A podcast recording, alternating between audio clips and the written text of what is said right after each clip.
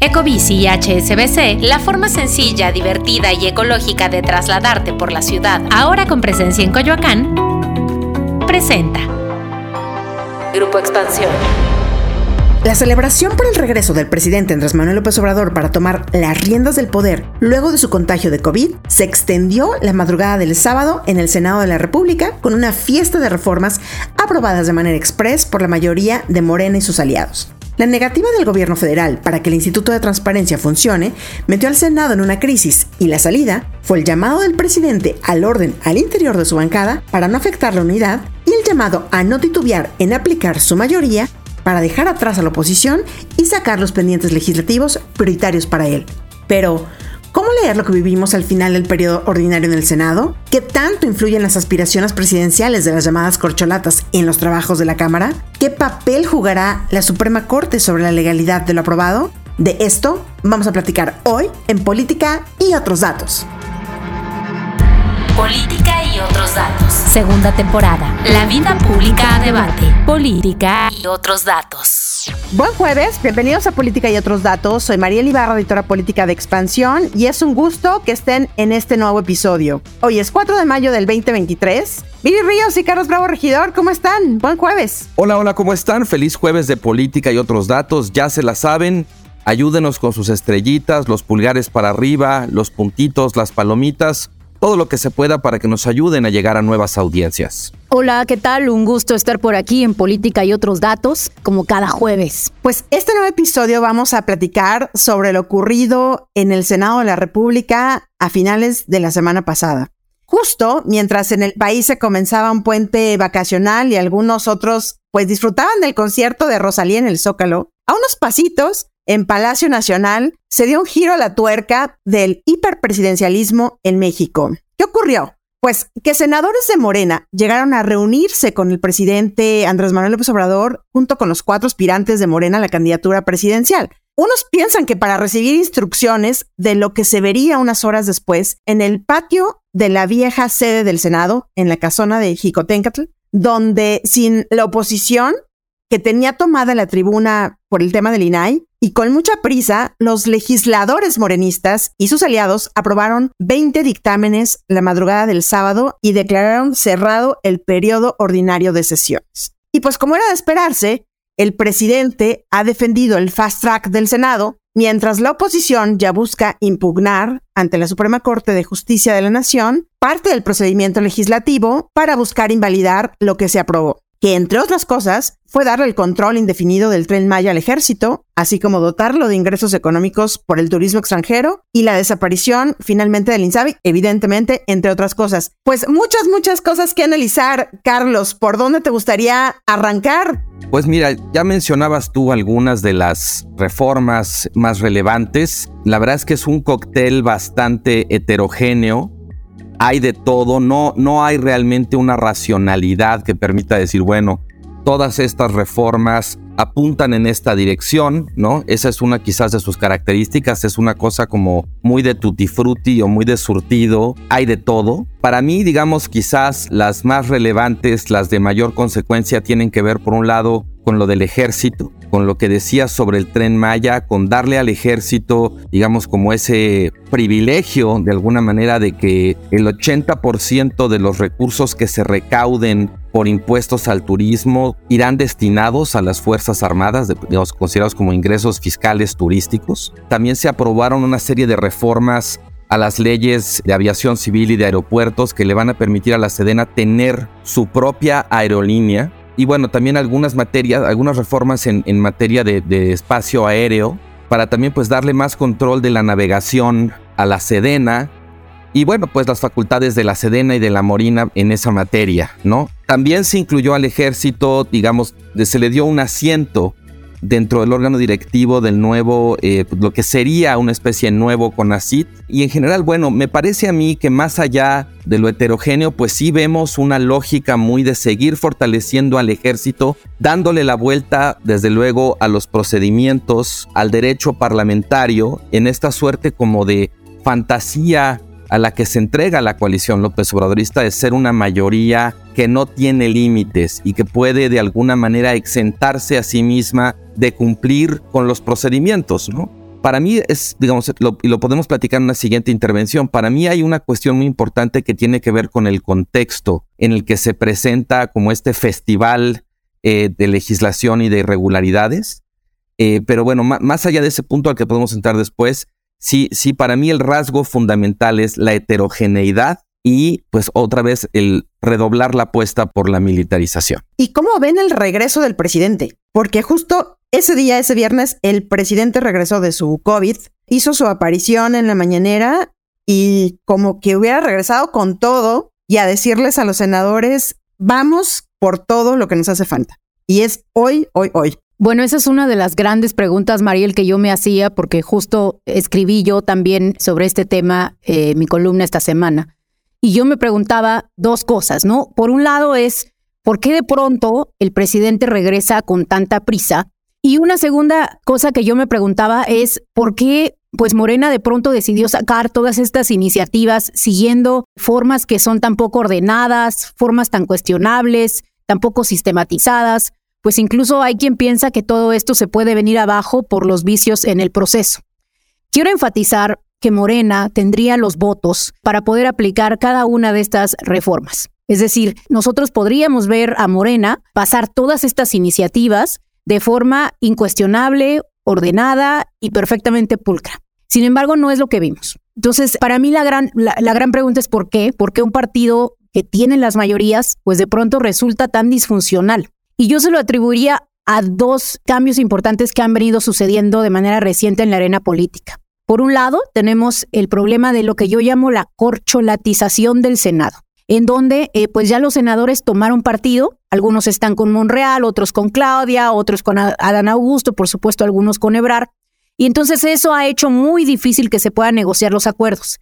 Entonces ya no se trata solamente de que Morena esté luchando por ponerse de acuerdo con la oposición, sino que se trata de que Morena misma ya no puede ponerse de acuerdo y de pronto, pues los mismos senadores se tratan a sí mismos como si fueran opositores. Y la segunda, y que me parece que quizá esta es una revelación que tuvo López Obrador durante los días que estuvo fuera, es que ya se dio cuenta el presidente de que cuando haya una corcholata ganadora, muy probablemente él vaya a perder cierta capacidad de control sobre las legislaturas. Es decir, puede que Morena se desmande, puede ser que pues ahora la corcholata designada tenga mayor capacidad pues de influir en las agendas legislativas, y creo que en esta revelación de que es ahora o nunca, pues es que López Obrador manda esta batería pues de tantas iniciativas de último momento contribuyendo al caos que se observó en el Senado.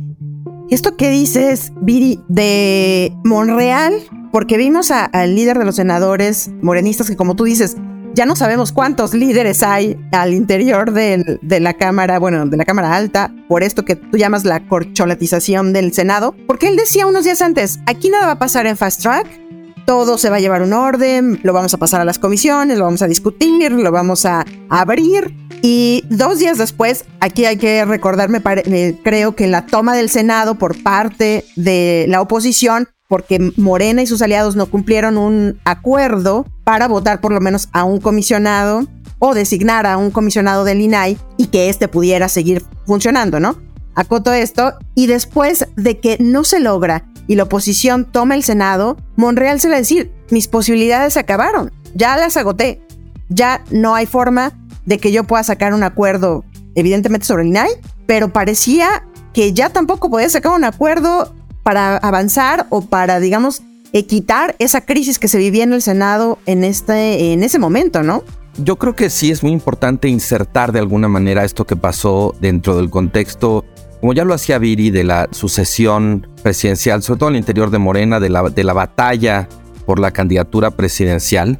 Pero creo que también hay, otros factores de contexto importantes. Uno es, me parece, el anuncio ya del fracaso del principal proyecto en materia de salud de este gobierno, que era el INSABI. Y bueno, una de las reformas, de hecho, fue ya, digamos, la, la cancelación del INSABI y la creación de una cosa ahí del IMSS Bienestar ya como para irse por ese camino a menos de dos años de que termine el sexenio. Me parece que esa era una noticia muy dura, muy fuerte y que de alguna manera esta borrachera legislativa le quita el foco de atención a eso. También creo que, como decías tú, Mariel, la ausencia por motivos de salud del presidente creó quizás un vacío o forcejeos al interior de su coalición ante lo cual el presidente quiso mandar una señal como de mucha fortaleza. Aquí estoy, aquí mando yo, y esto que se está complicando de pronto por los forcejeos en el Senado, yo le pongo un fin, me los traigo a Palacio y aquí legislan conmigo. Mucha gente cree que es una señal de fuerza.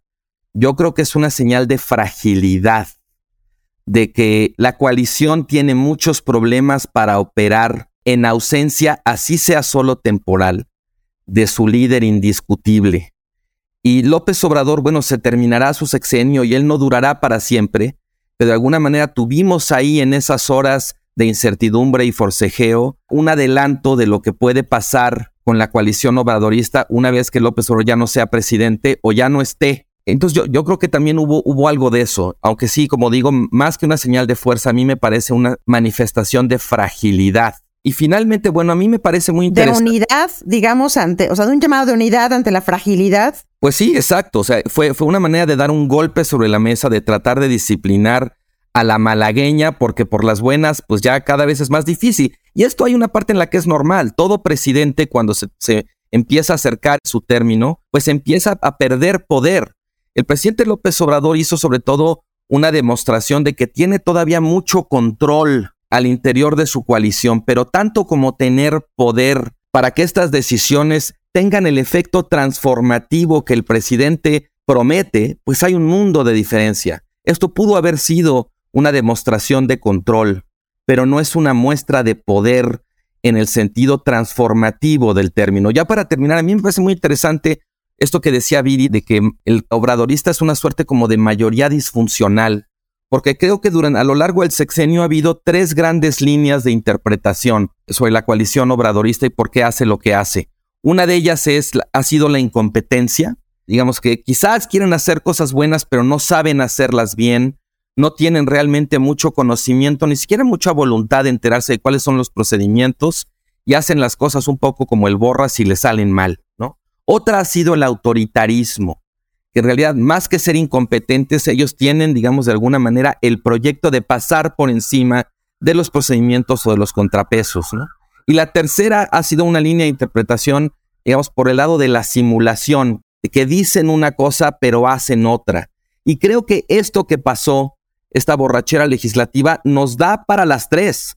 Y creo que, de hecho, lo que hace es consolidar de alguna manera esas líneas de interpretación en defecto de las otras líneas que eran más favorables para el López Obradorismo, que hacía falta tiempo, que había que tener paciencia, que la transformación no iba a ser de la noche a la mañana. No, bueno, pues ya estamos llegando al final del sexenio y esa línea argumentativa está muy agotada, está muy derrotada y estas otras tres, la verdad, es que están probablemente más vigentes que nunca. A mí no me parece que esté vigente para nada y de hecho que no, no me parece que pasa la más mínima prueba lógica la interpretación de que Morena es un partido dictatorial y por eso está haciendo esto. De hecho, es mutuamente excluyente el pensar en un partido como Morena que no logra aprobar su propia agenda, porque pues precisamente debido a todos los desatinos, atropellos, faltas de oficio que se presentaron durante la aprobación de estas iniciativas, pues es que muchas de ellas se van a venir abajo. Yo más bien, y aquí sí reitero esta interpretación, más que Morena siendo una, una dictadura, pues Morena es un partido tremendamente disfuncional, fragmentado, es un partido que sin López Obrador pues no logra ponerse de acuerdo. Y es un partido que ha sido devorado por este monstruo de vida propia que es la sucesión. ¿Quién se va a quedar con el gran pastel de Morena, este partido que fue creado para López Obrador y que ahora no tiene un sucesor específico? Ahora, sí me parece también importante enfatizar que, digamos que dejando a un lado todos los aspectos procedimentales de cómo se aprobaron estas, estas iniciativas, creo que sí hay muchas cosas que vale la pena analizar y que son aspectos muy positivos de lo que se aprobó. Primero, la idea, por ejemplo, de que ahora vamos a poder contar con un IMSS Bienestar, que es un sistema muchísimo más homologado de, beneficiarios que lo que se tenían anteriormente con el INSABE. Segundo, la ley minera, que bueno, no, no salió en su mejor versión, pero al menos se logró prohibir pues muchos permisos para la utilización del agua por parte de minas en lugares donde fueran áreas naturales protegidas o zonas con problemas de escasez. Que justo ahí veía Viri que había riesgo, justo en la ley minera, por no haberse consultado con los pueblos originarios. O sea, que es una de las candidatas a llevarse a la corte, ¿no? Pero bueno, vamos a ver. Sí, yo creo que hay muchos problemas procedimentales, como mencioné anteriormente, y creo que eso va a ser lo que probablemente eche muchas cosas abajo. Pero tampoco me parece que es justo decir que lo que une a esta batería de cambios es la militarización. Porque si bien es cierto que existen algunos aspectos, creo que hay una lectura en donde hay aspectos extremadamente progresistas que se aprobaron y aspectos que no se venían demandando desde hace mucho tiempo. Por ejemplo, esta parte donde en la ley de instituciones de crédito, ahora ya se va a castigar a quienes extorsionen al ofrecer créditos express y además se va a evitar que se abusen con tasas de interés desproporcionadas. A ver, eso es algo que pedimos por décadas. O el que, por ejemplo, en la ley del ISTE las personas ya puedan pagar sus créditos no solamente en pesos, sino también en UMA. En fin, creo que hay muchísimas cosas. Lamentablemente no se siguieron los procesos adecuados pero ahí hay enormes y muy importantes avances legislativos también. Bueno, a ver, yo, yo, yo nada más, ahora sí que por alusiones, yo no dije dictatorial, yo dije una tendencia autoritaria. Yo creo que, y creo que hay movimientos autoritarios que pueden ser muy incompetentes, que de hecho padecen en cierto sentido porque su incompetencia puede llegar a mitigar su autoritarismo y creo que hay algunos casos en donde ese ha sido el caso con el obradorismo. Lo de la dictadura me parece en efecto una interpretación extrema y facilona y además conceptualmente equivocada, porque dictadura es un tipo de régimen, no es un movimiento o un partido. Yo creo que México sigue siendo una democracia, maltrecha, desfigurada y bajo amenaza.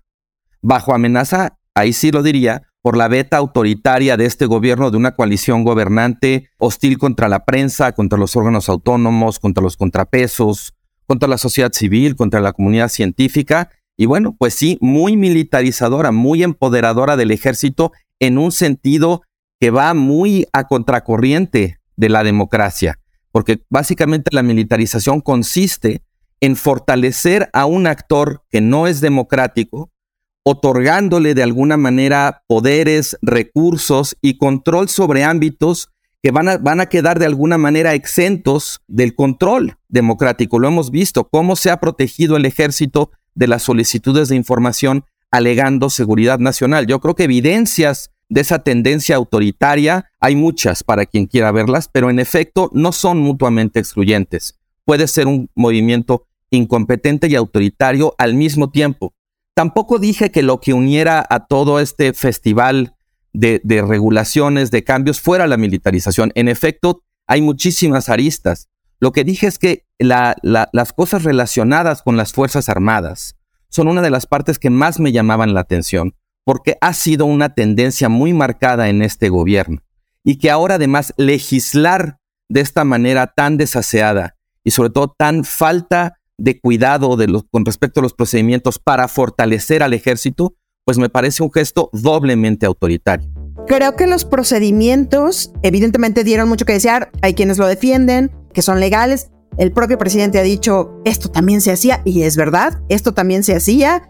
En los anteriores gobiernos se iban al centro Banamex, se iban a otras sedes, ¿no? Alternas, totalmente. O sea, creo que eso es verdad.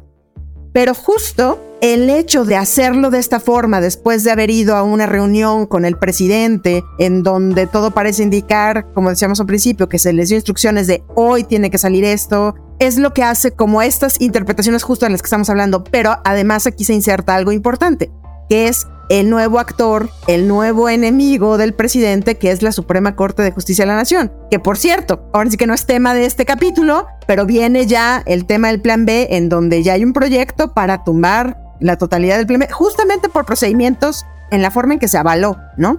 ¿Esto cómo lo ven? ¿A dónde va a llegar y cuál va a ser la figura, cuál va a ser el rol de la Corte? Pues porque llegarán ahí, digo, ya lo anunció la oposición, cómo va a llegar, cuál va a ser el rol y si esto va a dar para que después algunos piensan venga ya una pues una iniciativa para poder hacer cambios ahí en, en, en la corte.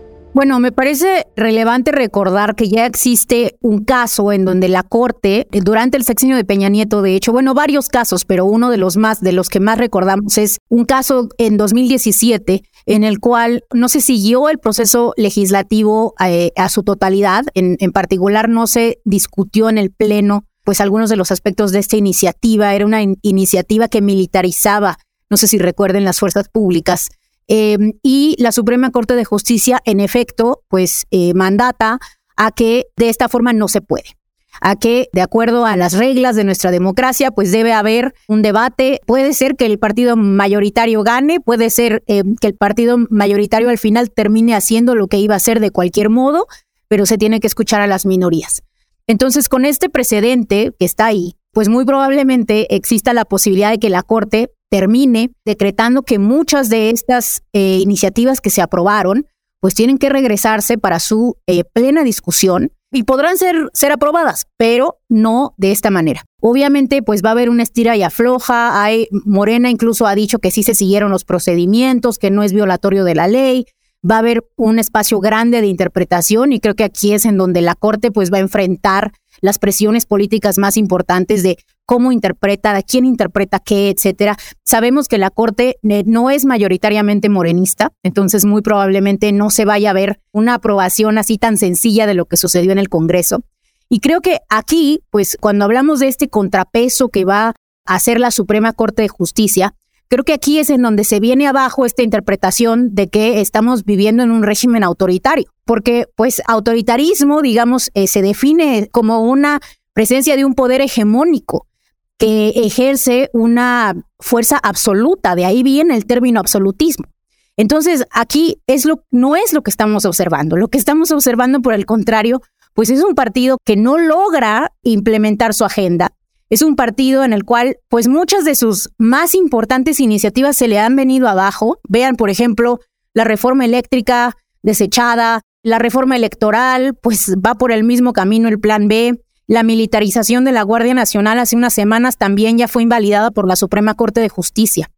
Entonces, no, lo que estamos viendo es un gobierno tremendamente débil y en la medida en la cual entendamos esa debilidad de Morena y no la sigamos confundiendo con un partido autoritario, pues creo que también vamos a poder entender en dónde estamos parados y en dónde está parada la democracia mexicana actual, porque la democracia mexicana está sólida, o sea, los contrapesos están funcionando.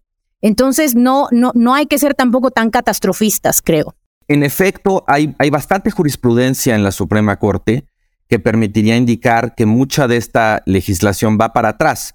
Y de hecho yo creo que los senadores lo saben, y tan lo saben, de hecho, que se, que se fueron a Palacio Nacional, ya no como el Senado. Yo creo que es, es, es incorrecto decir que el Congreso, esto fue el Congreso o fue el Senado.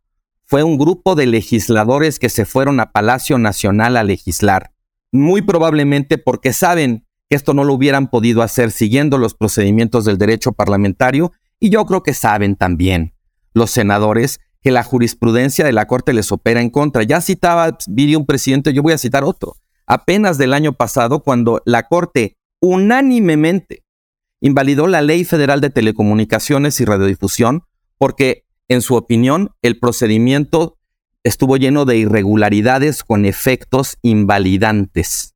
Entonces yo creo que la Corte bien puede volver a, fallar así en ese sentido. Y ya, digamos, para terminar, eh, yo no dije que estábamos viviendo en un régimen autoritario, dije literal que México sigue siendo una democracia. En todo caso, diría que México tiene la peculiaridad de estar viviendo en un régimen todavía democrático, con un gobierno de tendencias cada vez más autoritarias. Y si en efecto la democracia está resistiendo, pues es porque está bajo ataque. Y, el autoritarismo tampoco, tampoco es lo contrario de la debilidad, como tampoco puede ser lo de la, incompetencia.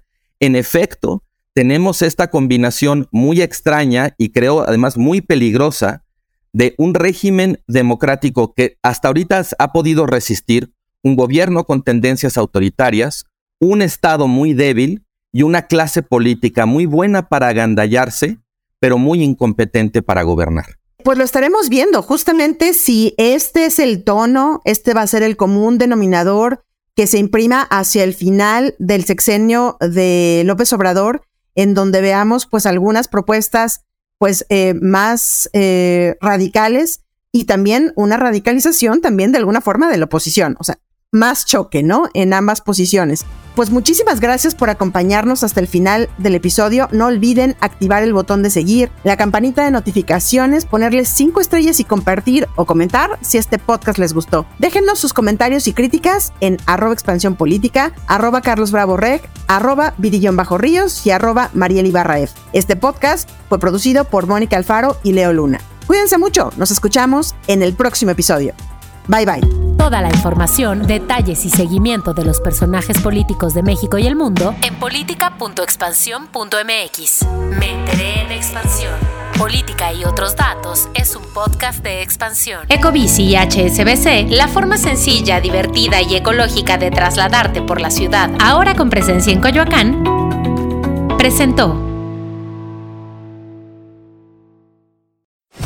¿Eres aficionado de la Fórmula 1? Entonces Fórmula Latina es para ti. En este podcast disfrutamos y vivimos con pasión de la máxima categoría. Cada martes tenemos para ti el mejor análisis con los periodistas Juan Fosaroli, Diego Mejía, Cristian González Rouco y yo, Giselle Sarur. En Fórmula Latina también hay invitados, pilotos y expilotos ya se han unido a los formuleros. Escucha Fórmula Latina en tu plataforma favorita de podcast y vive con nosotros la pasión de la Fórmula 1.